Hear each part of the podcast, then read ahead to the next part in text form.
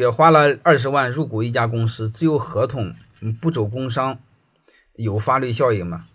这个很难，因为你想有法律效应的真正的逻辑就是，你想你是这家公司的股东的话，只有两个条件，法律上来认证。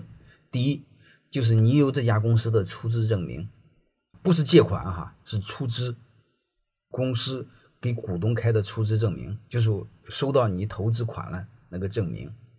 然后呢，你还要有你那个章程上写的你的名字，股东化名册有你的名字。而且这个章程最好在工商局备案，这是认定你法律上你是股东的必备的条件。要不是这两个，就说不准。特别是你和他只有合同，这个不一定。这个我不能给你回答。